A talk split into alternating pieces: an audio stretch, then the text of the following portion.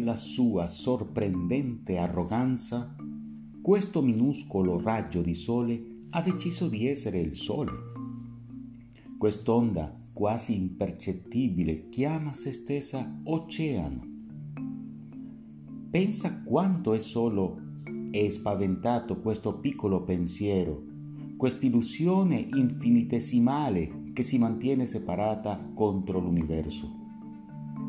Il sole diventa per il raggio di sole il nemico che vuole divorarlo e l'oceano terrorizza la piccola onda e vuole inghiotirla. Ma né il sole né l'oceano sono minimamente consapevoli di tutta questa attività strana e senza significato. Essi semplicemente continuano inconsapevoli di essere temuti e odiati da un minuscolo segmento di se stessi.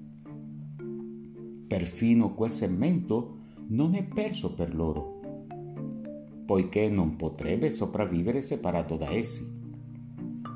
E ciò che pensa di essere non cambia in alcun modo la sua dipendenza totale da loro per il suo essere.